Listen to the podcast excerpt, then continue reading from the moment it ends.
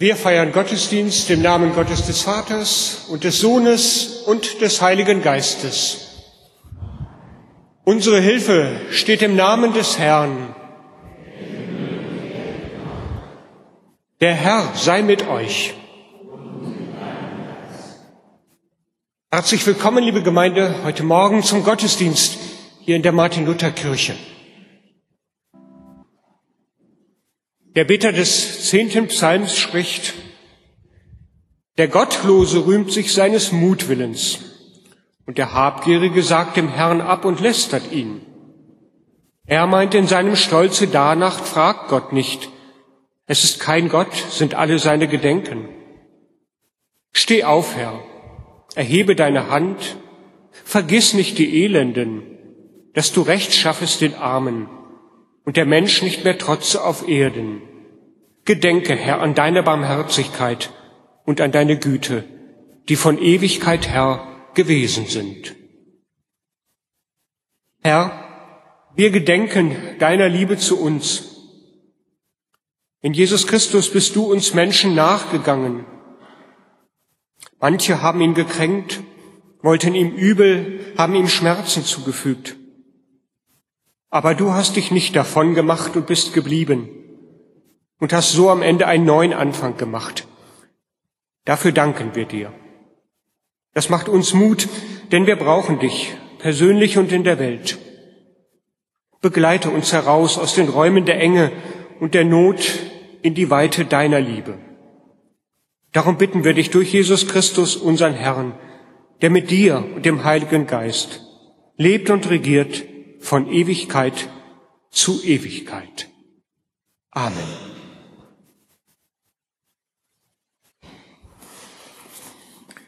Die Epistel des heutigen Sonntages steht im Brief des Paulus an die Römer im fünften Kapitel.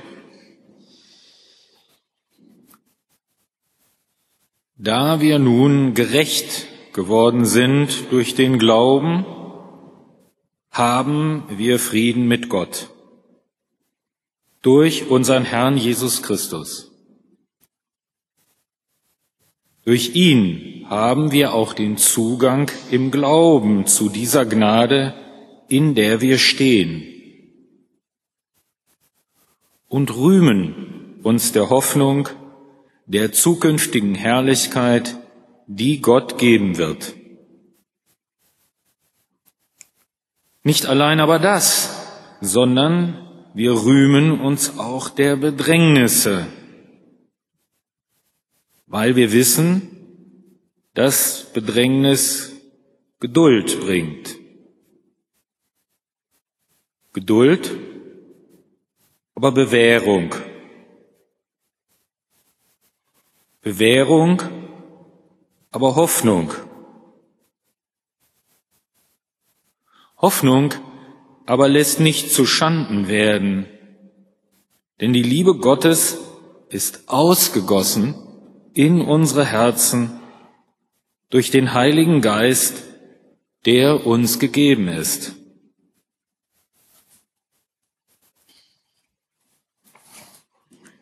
Das Evangelium steht bei Markus im zwölften Kapitel.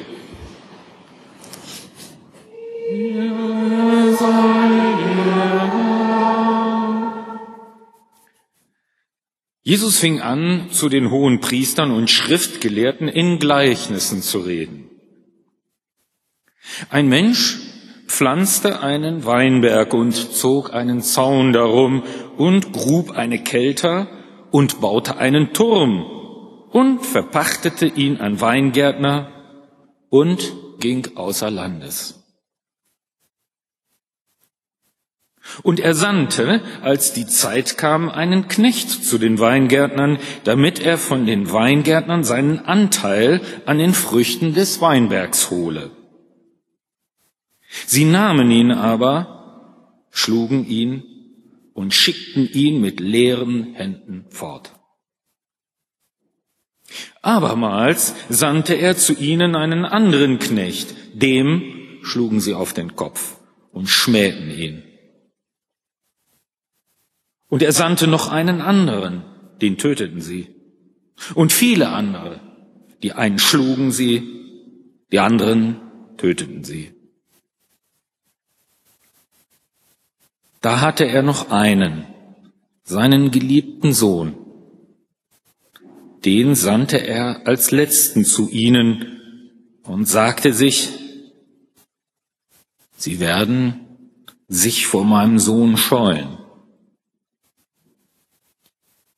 Sie aber, die Weingärtner, sprachen untereinander, dies ist der Erbe, kommt, lasst uns ihn töten, so wird das Erbe unser sein. Und sie nahmen ihn und töteten ihn und warfen ihn hinaus vor den Weinberg. Was wird nun der Herr des Weinbergs tun? Er wird kommen und die Weingärtner umbringen und den Weinberg andern geben. Habt ihr denn nicht dieses Schriftwort gelesen? Der Stein, den die Bauleute verworfen haben, der ist zum Eckstein geworden. Vom Herrn ist das geschehen und ist ein Wunder vor unseren Augen.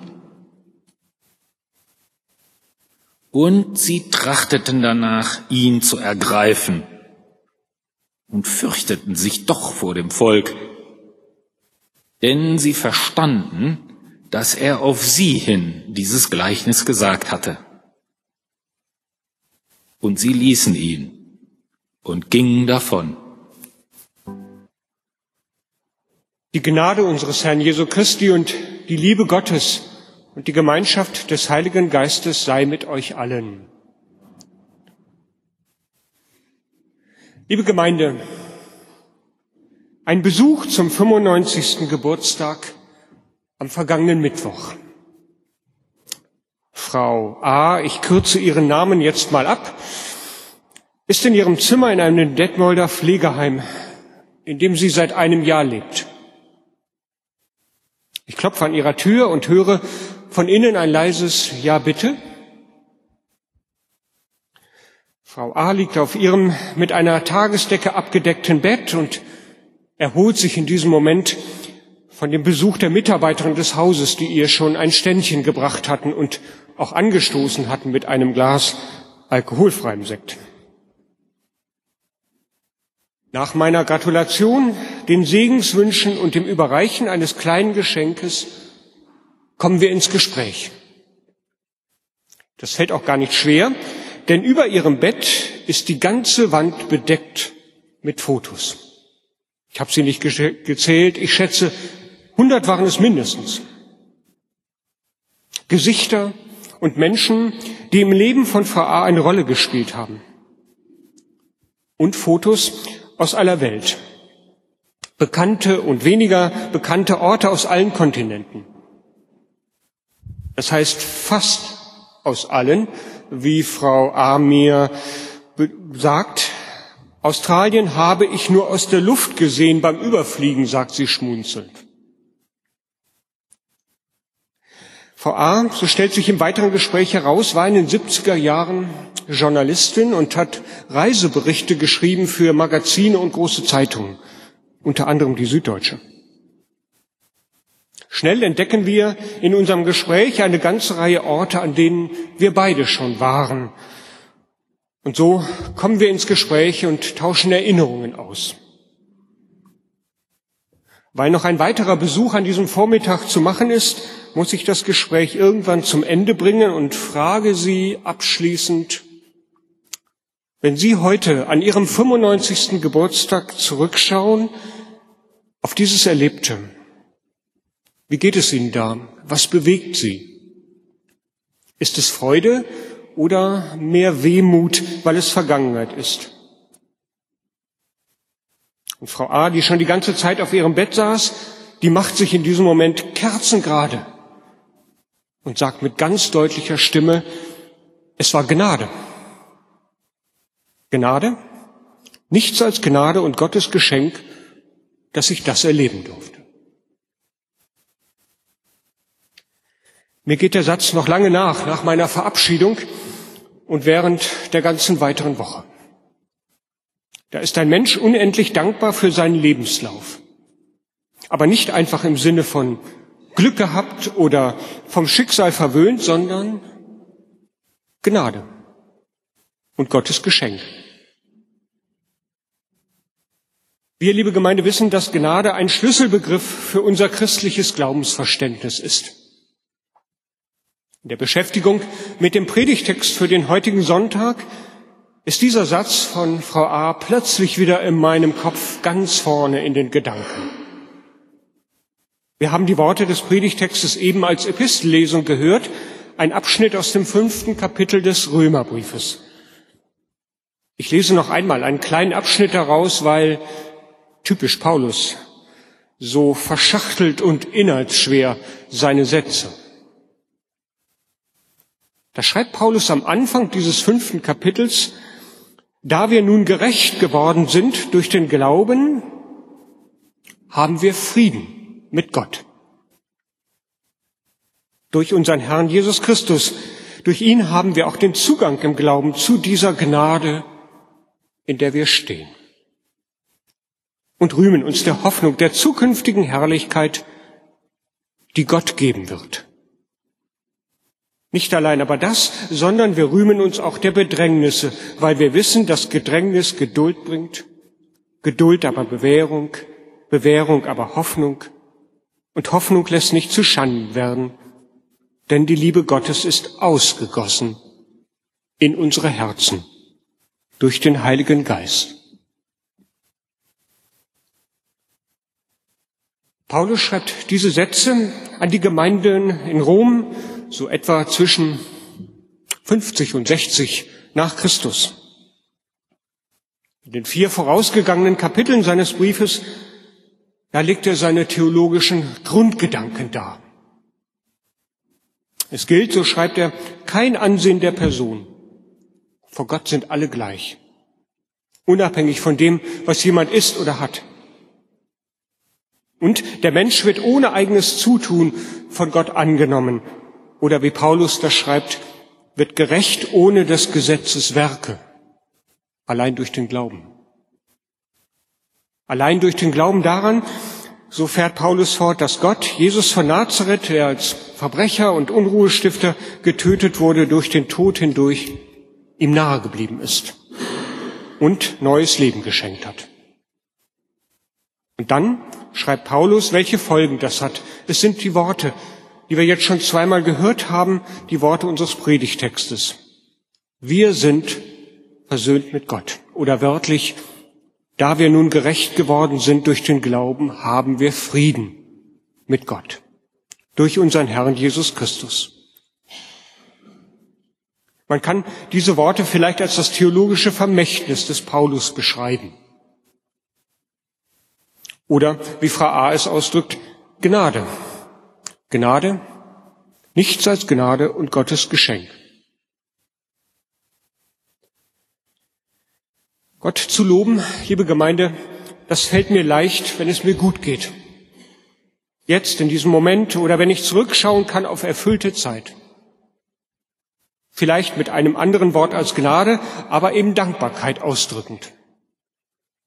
Und die Stimmung ist ja in, Regel, in der Regel dann auch so, wenn es mir gut geht, und das Danken als solches macht ja auch schon wieder Freude, weil ich das Gute in Gedanken und Worten ja nochmal erlebe. Aber wie schnell, ehrlich gesagt, geht dieses Danken auch unter? Weil so viel anderes schon wieder die Gedanken fesselt, weil mir das Gute schon so lange zukommt und es fast selbstverständlich erscheint, oder weil gerade keiner fragt, wie geht es dir? Was bewegt dich, wenn du zurückschaust? Reminiscere heißt der heutige zweite Sonntag der Passionszeit. Gedenke. In dem Psalm, aus dem dieser Name entnommen ist, da bittet der Psalmbeter zunächst Gott, gedenke Herr an deine Barmherzigkeit. Es geht ihm nicht gut. Wenn man den Psalm liest, stellt man das fest. Doch im Aussprechen und in der Folge wird es für ihn auch zum eigenen Erinnern. Erinnern an Gottes Liebe und Güte, die längst vor seinem Tun waren. Und so lese und höre ich heute für uns aus diesem Predigtext, Gedenke der guten Dinge, die du empfängst aus Gottes Hand. Vergiss nicht zu danken dem ewigen Herrn, so heißt es in einem unserer Gesangbuchlieder. Ja, das ist das eine, das ich heute mitnehmen möchte in die neue Woche. Ich möchte mir die Augen öffnen lassen für all das Gute und meinem Leben Guttuende, das mir Gott geschenkt hat und nach wie vor schenkt und Dank. Aber Paulus geht ja noch weiter. Und ihm geht es, glaube ich, um viel Grundsätzlicheres und mehr. Was er so ausführlich theologisch beschreibt, das ist unsere grundsätzliche Stellung vor Gott. Gott hat sich auf den Weg gemacht zu uns Menschen in Jesus, weil er mit Nachdruck seine Liebe zeigen wollte. Und die damaligen Zeitgenossen es auch spürbar werden ließen. Wir könnten viele Geschichten aus den Evangelien jetzt aufzählen. Und er ist diesen Weg bis zum bitteren Ende am Kreuz gegangen, leiden, schmerzen, sterben. Wir bedenken das in diesen Wochen der Passionszeit ja wieder neu.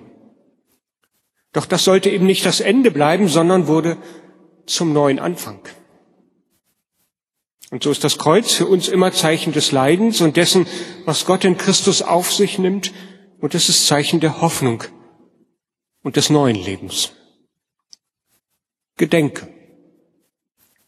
Gedenke, Mensch, welchen Weg Gott für dich gegangen ist und welche Perspektive er dir damit für die Zukunft schenken will. Da, wo dieses Gedenken geschieht, ist das in der Tat mehr, glaube ich, als die Dankbarkeit für das konkrete, einzelne Gute, das mir gerade geschenkt wurde oder das ich in Fotos, in Erzählungen oder Souvenirs wiederentdecke. Ja, da möchte ich mich auch eigentlich gerade machen, wie die Frau A, und sagen, Gnade und Gottes Geschenk. Und dieses Gedenken, das hat Auswirkungen, sagt Paulus, auch auf die Zeit, wenn es uns nicht so gut geht. Paulus selber wusste genau, wovon er schrieb. Zum Zeitpunkt der Abfassung seines Briefes ging es ihm körperlich nicht mehr gut.